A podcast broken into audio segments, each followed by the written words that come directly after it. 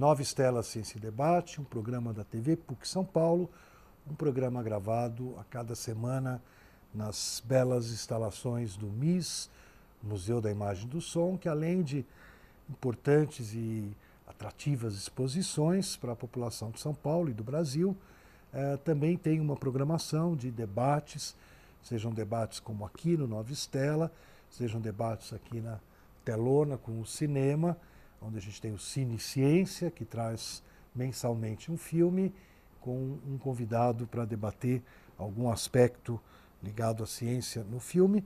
E hoje, aqui no Nova Estela, a gente vai dar sequência à nova série do Nova Estela. A Nova Estela completou 10 anos e agora se subdividiu o Nova Estela Ciência, que a nossa convidada já participou, e hoje ela muda de chapéu e vem para o Nova Estela Literatura, Livros, Nova Estela Ex Libris, a série inaugurada em 2017, que tem a ver, obviamente, que o, o âncora do programa agora também é diretor da editora da PUC e a gente pretende dar uma nova, uh, sempre né, coisa nova, tem que dar um, uma outra roupagem, né, uma outra missão para a editora, além dos seus livros tradicionais de uh, professores que produzem teses, dissertações, uh, pesquisas, também obras de interesse mais geral da população, de interesse mais geral do mundo complexo, perigoso que a gente vive. E eu queria apresentar para vocês, então, que nós estamos aqui nesse Nova Estela Ex Libris com a Laura Trachen, Trachen, Trachtenberg Hauser. É, ela já esteve conosco, quem quiser vai lá no YouTube, procura. Mas hoje ela vai aqui uh, falar na área de literatura. Ela é graduada na França, na Sorbonne, é, o mestrado em mediação cultural, do que ela já discorreu conosco aqui no Nova Estela, atuou em muitas organizações de eventos, a Flip lá em Paraty, é, o Memorial Show em Paris, a, a preparação dos mediadores da exposição maravilhosa e forte do Gênesis do Sebastião Salgado, uma grande releitura do Gênesis do nosso mundo, é, e a assessora política do Consulado de Israel, através inclusive dessa assessoria, ela nos sugeriu e foi recebido de braços dados uma importante obra que a Eduque vai estar lançando sobre Israel e certas coisas muito legais que a gente em breve vai estar divulgando aqui na, em São Paulo e no Brasil e nos países de língua portuguesa. Laura, muito bem-vinda, muito agradecido por você colaborar conosco em tantas formas. E hoje eu queria aqui dentro do Ex Libris, né, é, que você abordasse um tema seguramente que vai ser de muito interesse do nosso público, né, que é o tema da literatura, da poesia né, e a revolução. Uhum. Né? Então o mundo né, foi chacoalhado nos últimos séculos de várias formas, né, foi motivo de muita agitação e transformação, e a gente muitas vezes tem análise sobre o papel de tanta coisa na revolução, né, e às vezes o pessoal nem dá tanto ênfase ao papel da poesia e da literatura no processo uhum. de transformação da sociedade. Então, bem-vindo e vamos ao literatura e revolução. Onde é que isso começa? Onde é que você quer começar essa história? Primeiro, obrigada pelo, pelo mais um convite aqui. A gente já fez o Nova Estela, agora Sim, já, come, já fizemos Sim Ciência. Obrigada por mais esse convite e por um assunto que eu gosto tanto, que é literatura. Acho que a literatura tem um papel fundamental na minha vida, então é sempre um prazer. Acho que a literatura muda a vida das pessoas e muda o rumo da história, mais do que a gente pensa. Então, quando eu pensei nesse tema, literatura e revolução, foi pensando naqueles poetas que influenciaram momentos-chave do mundo. Revolução, a, concepção do que é revolução, é aquele momento de turning point. Ah, o conceito é, a partir daquele momento, o mundo, aquela realidade, o mundo não vai ser mais o mesmo. Então eu fico pensando que a literatura tem esse papel na vida das pessoas, mas também na história. Por exemplo, foi através de um livro que eu resolvi ir para a França. Foi 100 anos de solidão. Mas e teve tiveram obras e, e poetas e escritores que tiveram esse papel no mundo. Eu acho que a gente não pode falar de revolução sem tocar na Revolução Francesa. Porque a Revolução Francesa é, foi aquela que mais conseguiu expandir seus valores no mundo. Não só na Europa, mas no mundo. Os direitos do homem, eu acho que ela teve um papel tão fundamental que não ficou restrita só à França. E acho que o, talvez um dos grandes poetas, tem vários, mas um dos grandes poetas que mais chama atenção lá é o Claude Rouget, que é simplesmente o autor de Marselhesa, do hino nacional da França. Então. Já nos fez sofrer muito aqui no Brasil. Já. Final da Copa de sei lá que. Ano. Já. Mas a gente vai esquecer isso agora, por uns cinco minutos, pelo menos. E, na verdade, o Claude Rouget foi um oficial francês. Foi um cara do exército. E a Marselhesa foi o canto de vitória da Batalha do Reno. Ele foi escrito em Estrasburgo, em 1792. Tanto que existe muita crítica ainda à Marselhesa, porque dizem que foi um canto só específico daquele batalhão e que não deveria representar França. a França em geral, mas e que a, a letra dele é muito fo forte, né? Ele incita a população a pegar as armas, ele incita a passar em cima de cadáveres. Os então, jogadores fazerem gols. Também. Tá, doeu, né? Isso foi uma revolução também.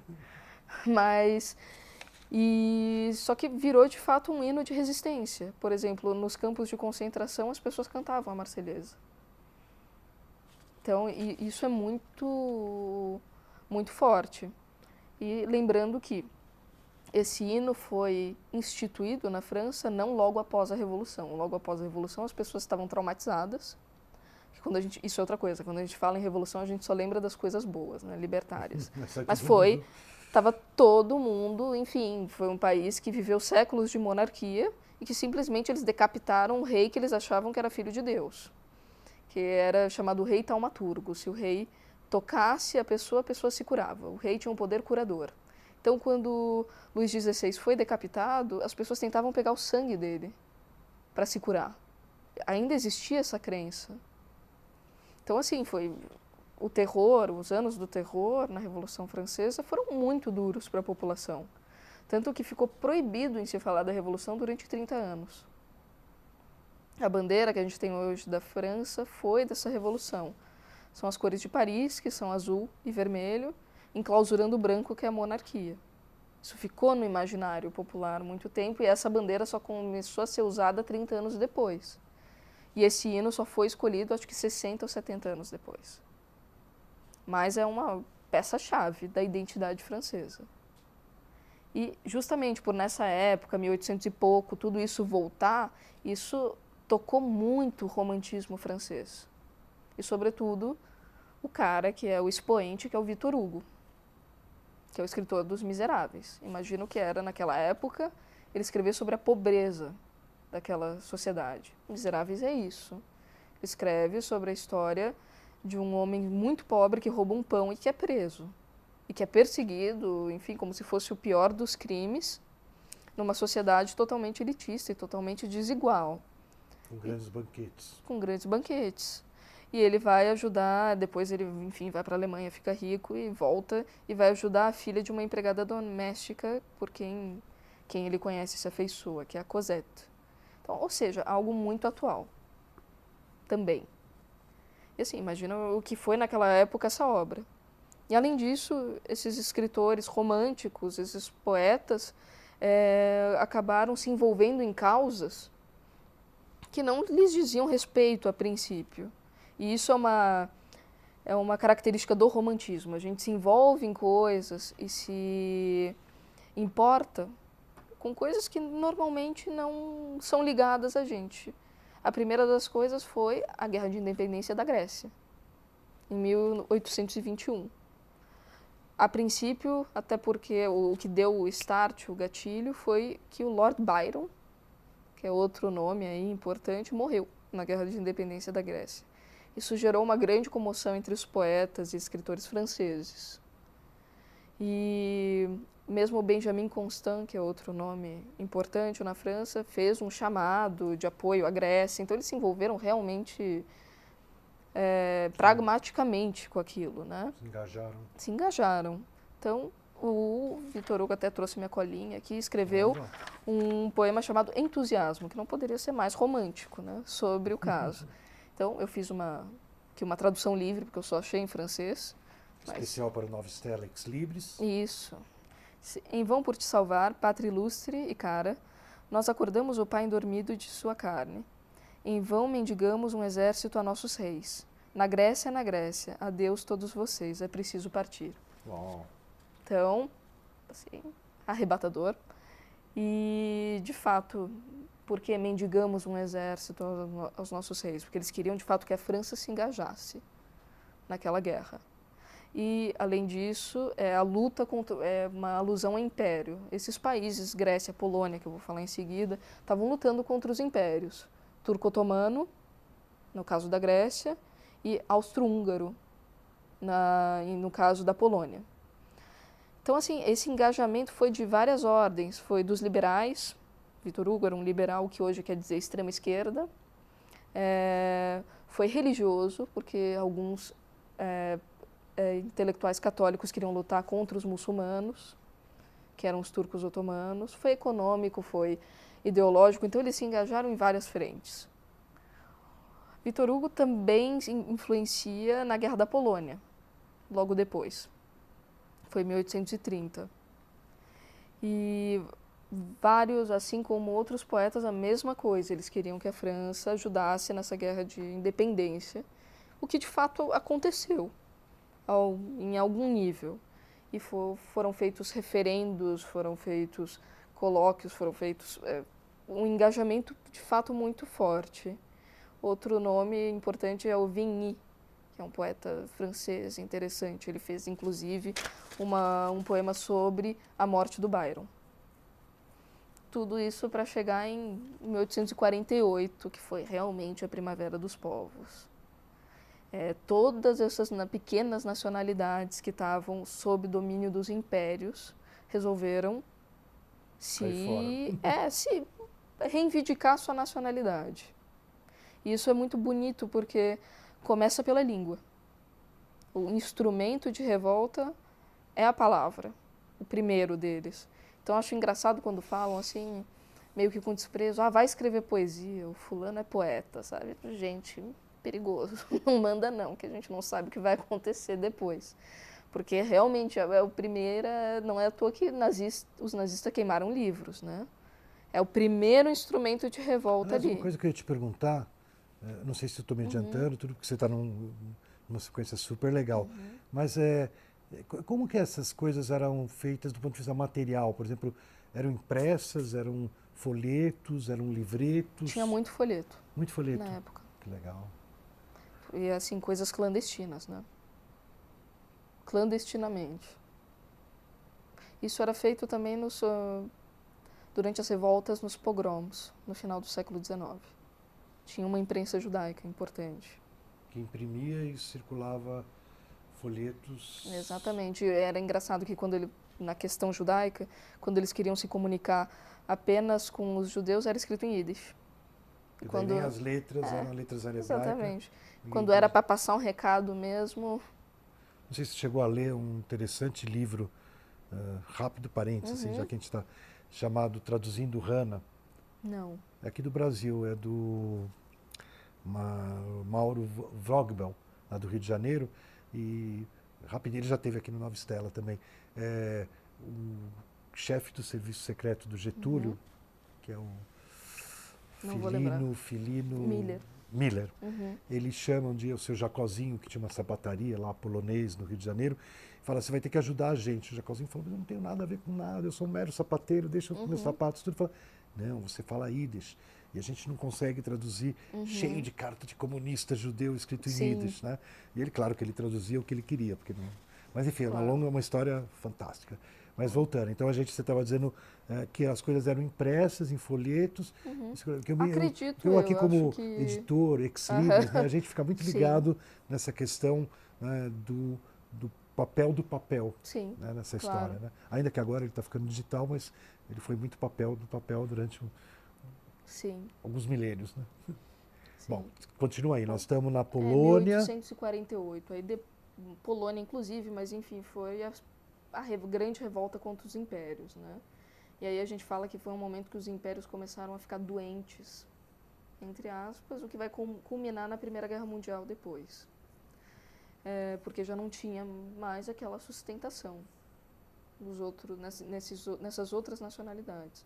Eu escolhi como exemplo o movimento húngaro, que eu acho belíssimo, chamado movimento Madjarista, porque eles uh, revivem a língua dele, eles revivem o Madjar, assim como o, como a gente em Israel se reviveu o hebraico, e isso também é um ponto de resistência importante. Lá eles também reviveram a língua dele. E o expoente foi o Sendor Patofi.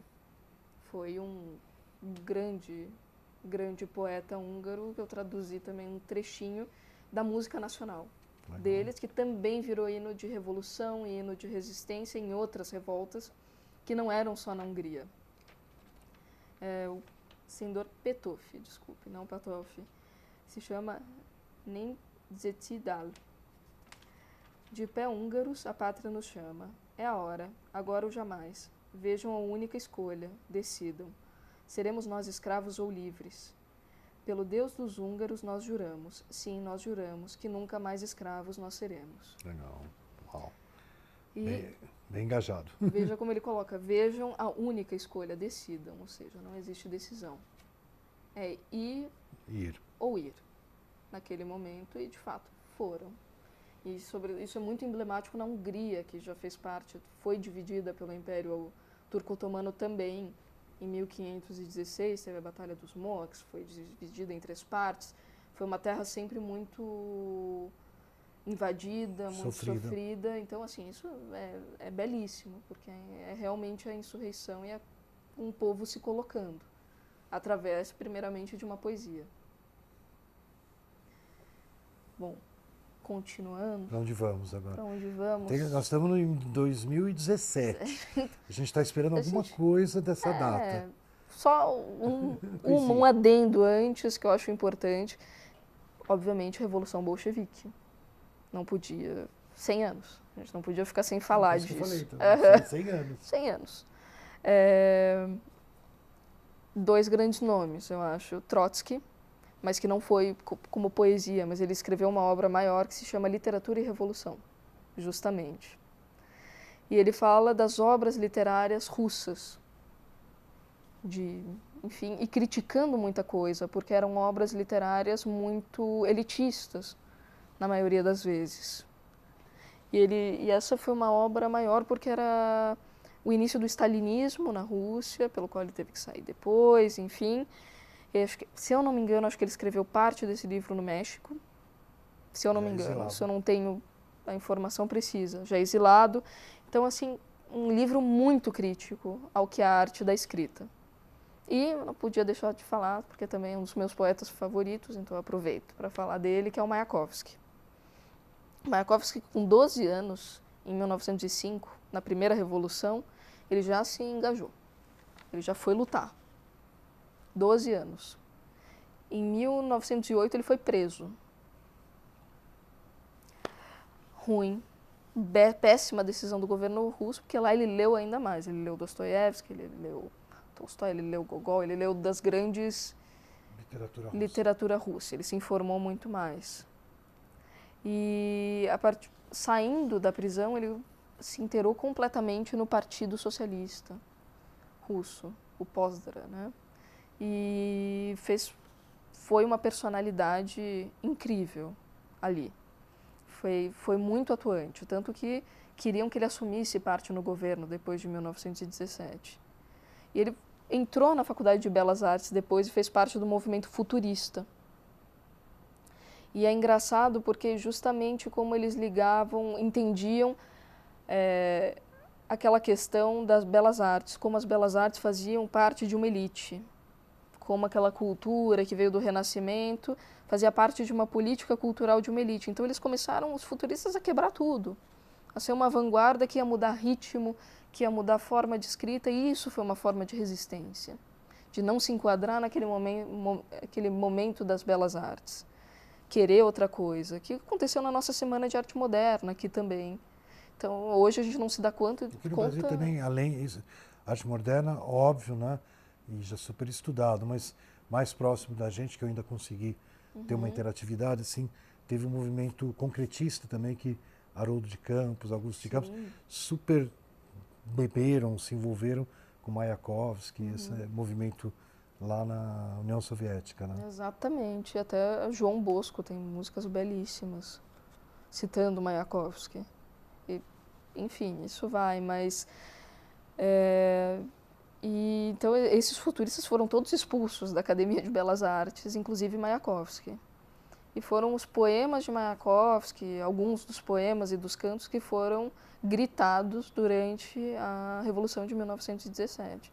Se eu me lembro é, da, de um trechinho, é Come teu ananás, mastiga teu perdiz, tua hora vai chegar burguês. Então, era um som de ameaça também, muito clara. Muito, muito clara. Bom, é... próximo. próximo. Acho que para chegar um pouco na gente, no, no, Brasil, eu queria trazer bem atual. Eu acho que uma que, obra. Que revolução nós tivemos? Muitas, acredito eu. Mas, assim, uma obra que eu acho muito legal e que é de hoje é Resistência, do Julian Fuchs, que ganhou o prêmio Jabuti agora, né? Eu acho que assim, é, ela é uma obra interessante porque ela não é propriamente política. Ela toca em política, mas ela não é propriamente política. Ela começa da relação com o irmão adotivo e, portanto, do quadro familiar. E a partir disso ele vai discutindo o que é resistir. Obviamente ele passa pela história dos pais que fizeram, foram resistentes, foram da resistência na ditadura argentina, foram obrigados a fugir para o Brasil, é um ponto sensível na família. O irmão foi adotado na Argentina, no meio daquela época, no meio daquele medo todo. E só que assim, ele elabora o que é uma resistência. O que é resistir? É ter filhos ou é não é ter filhos? É se colocar ou não é se colocar? É, o que é resistência. Eu escolhi um trechinho Ótimo. dele também. Do Fux. Do Fux. É preciso aprender a resistir. Resistir será aprender a lutar apesar da óbvia derrota? Gritar apesar da rouquidão da voz? Agir apesar da rouquidão da vontade? É preciso aprender a resistir. Mas resistir nunca será se entregar a uma sorte já lançada. Nunca será se curvar a um futuro inevitável. Quanto do aprender a resistir não será aprender a perguntar-se?